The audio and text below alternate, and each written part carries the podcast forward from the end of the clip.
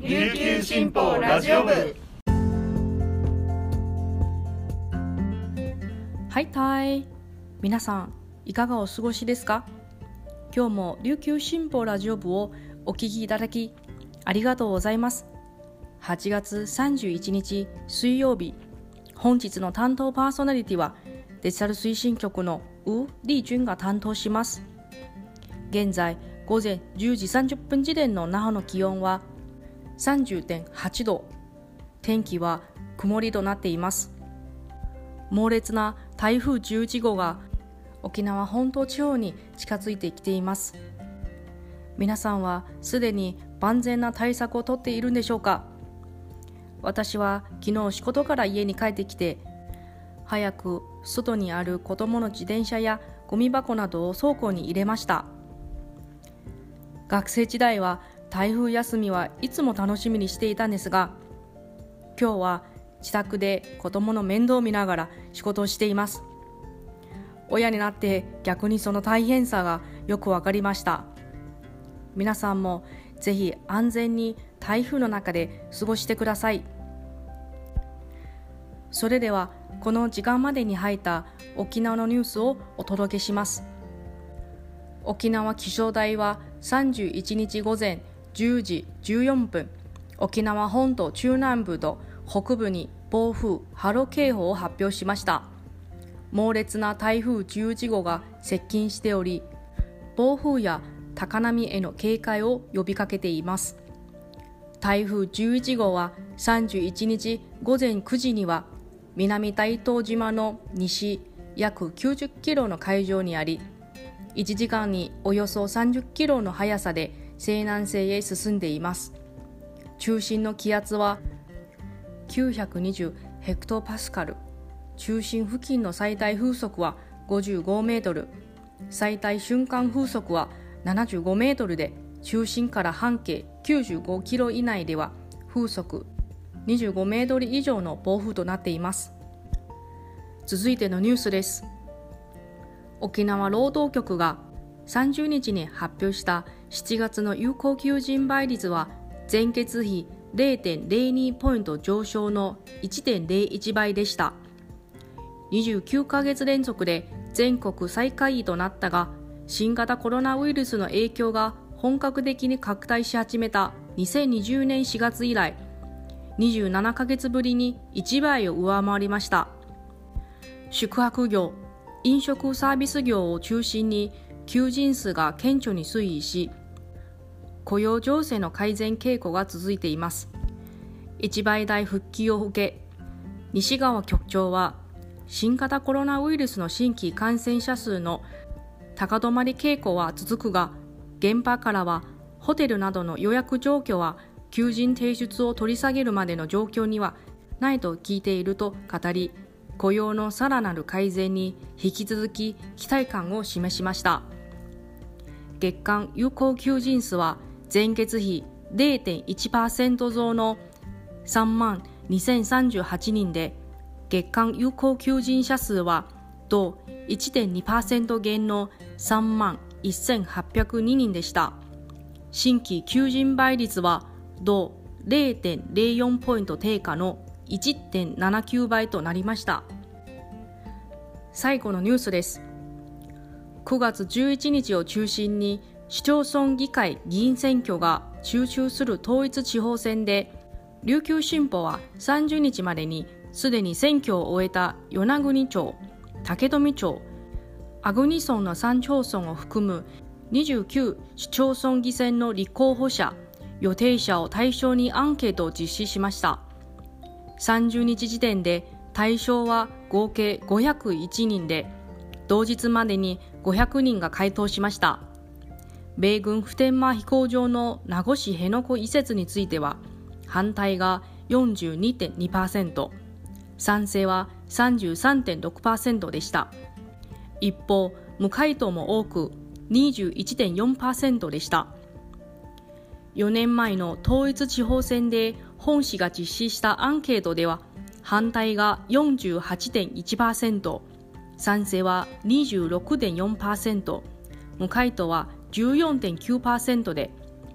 今回同様に反対が多数を占めました。今回は反対の割合は減り賛成の割合は増加しました。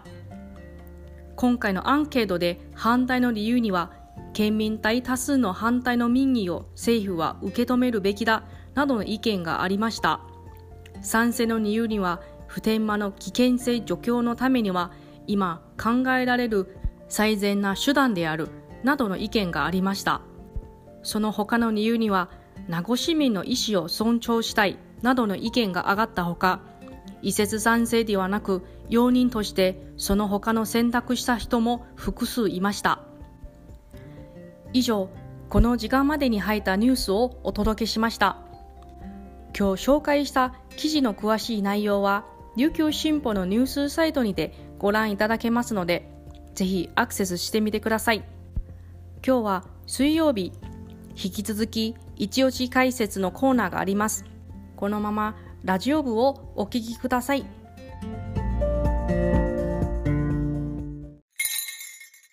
琉球新報読者は無料って CM 読者じゃない私にはいいことないのでしょうか？というメールが来ていましたが安心してください。スマホパソコンでサクッと読めちゃう琉球新報デジタル。あなたにもおすすめしたい理由がちゃんとあるんです。詳しくは新報デジタルで検索。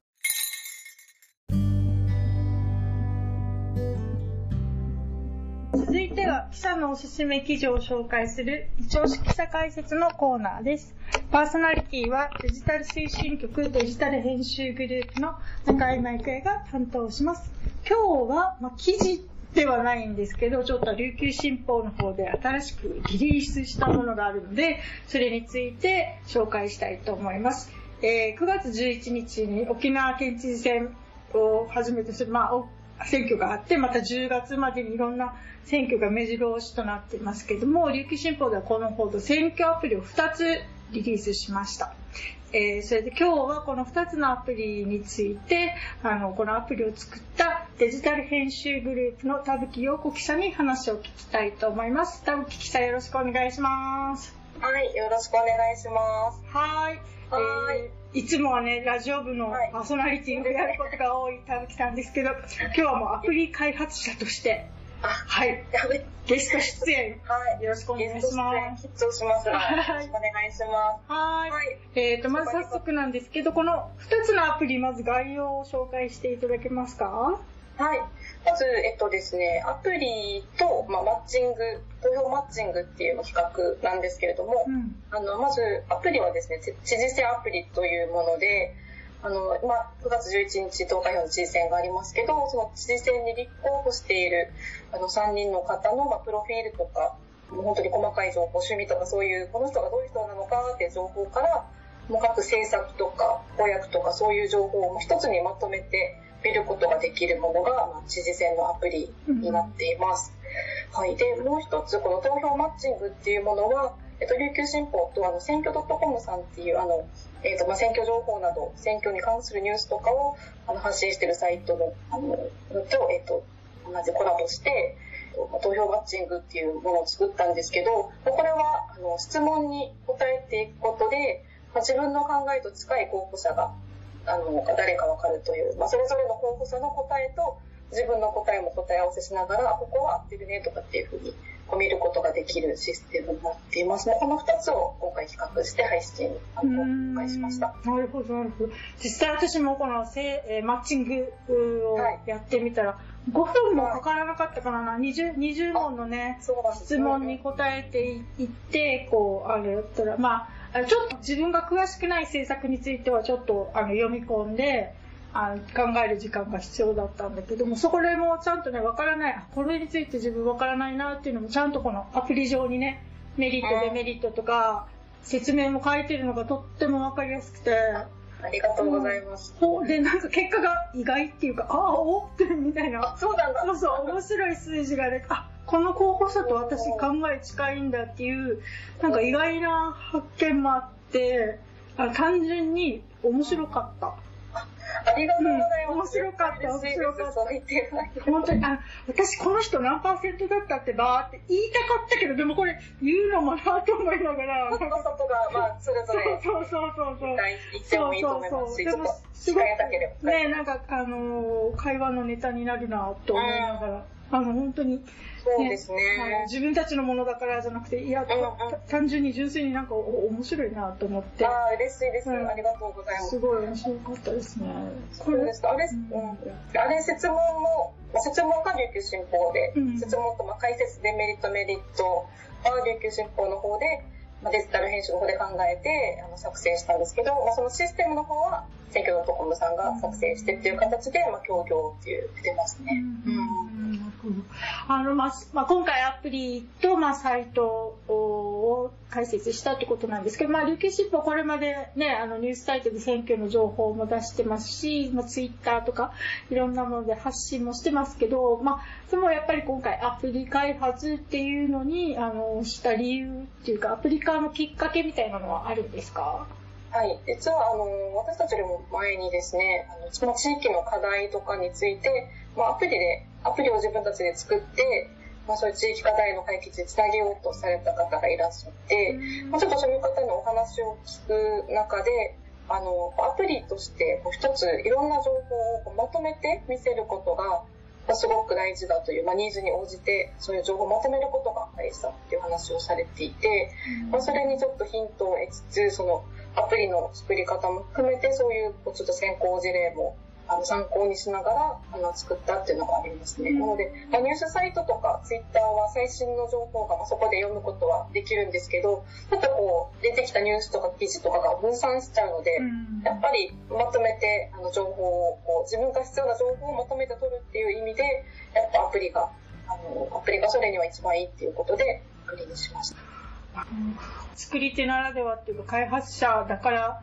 わかる。ここが面白いとか、ここが実はおすすめみたいなポイントか。ああ、あります、あります。今回、知事選の方は、あの、知事選のアンケート、政策アンケートをまず候補者にやってるんですけど、うん、かなりのあの分量を取材班が取材してるんですね。もうとってもたくさん細かくて、いろんな分野多岐にわたるんですけど、あれ全部見るのすごく大変なんですよ、って言って。うん、で、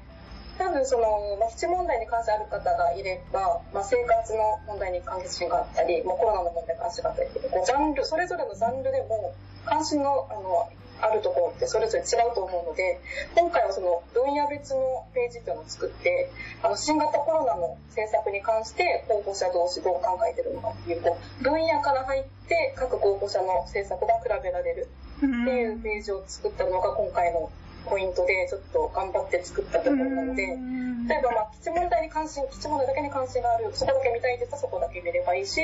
やっぱどちらかというと基地問題ってかなりこう、ズームアップされやすいので、そこじゃなくて、もう少し教育とか、あの、ジェンダーの問題を知りたいっていう方は、そこジェンダーっていうページがあるので、そこのページで各候補者の考えを比べられるので、自分の興味関心から、あの、候補者のあの考えを比較できるっていうところが、あの、推しですね。そう、そこ本当になんかこう、本当に基地問題と候補者っていうのは結びつきやすいんだけど、この候補者はこういう考えだろうなって、まあ、大体パッと思い浮かぶんだけど、それ以外のジェンダーとか、子供政策とかって意外にこう知らないなって私自身も思ってて、で、あ、こういう考えだったんだっていうのが、こう、なんて言うんだろう、ある意味新鮮というか、すごく知らなかった部分もあったし、そういう意味ではこう制作から入るっていうのがすごくこう、面白いなっていうのはとっても、自分にとってもいろんな発見があったので。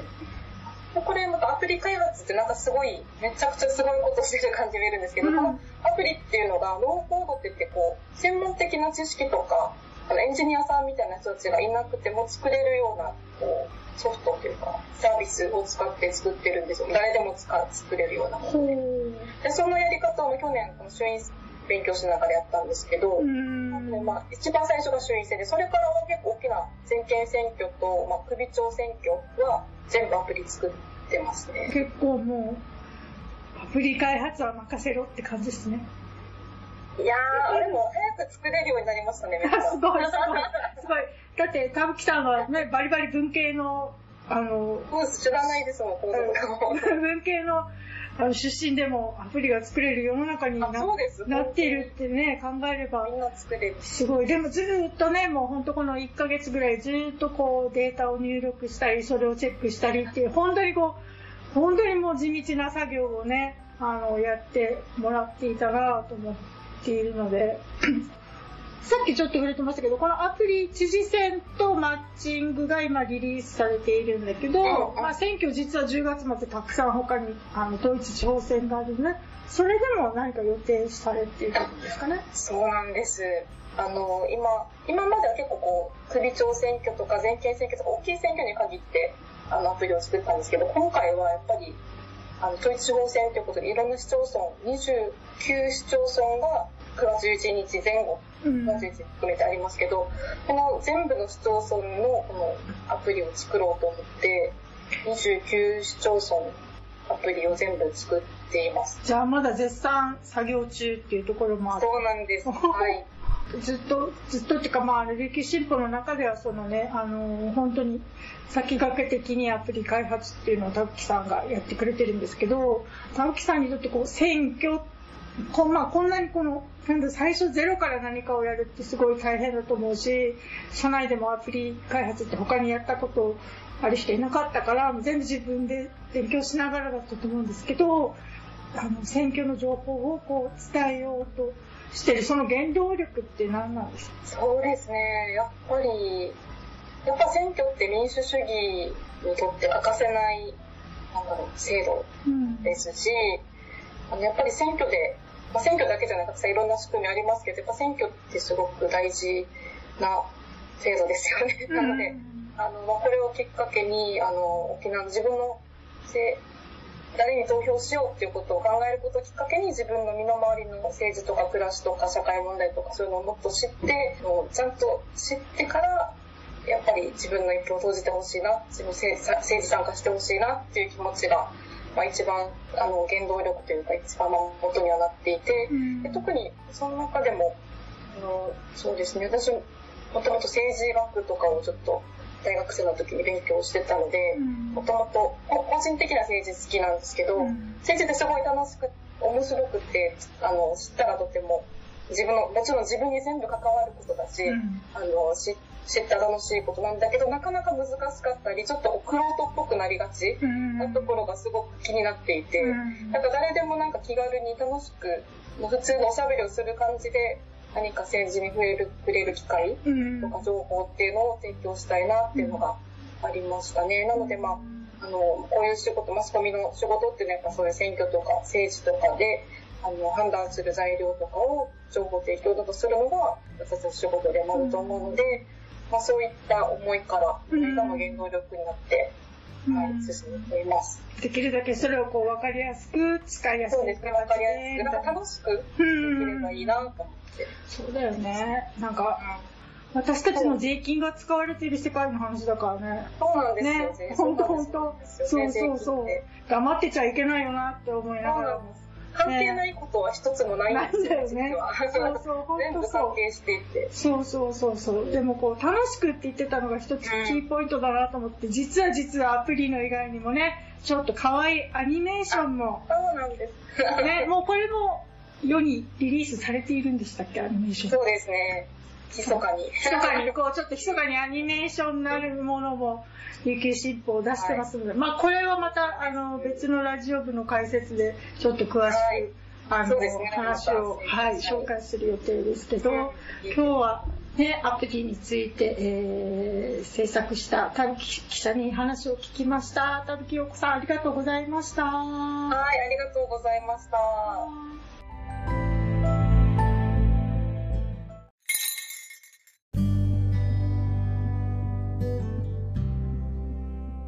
本日の一押し解説いかがでしたでしょうか？記事の方も合わせてぜひチェックしてみてください。そしてラジオ部へのご意見ご感想も募集しています。概要欄にあるメールアドレスまでぜひお寄せください。本日も最後までお聴きいただきありがとうございます。それではまたお耳にかかりましょう。さようなら。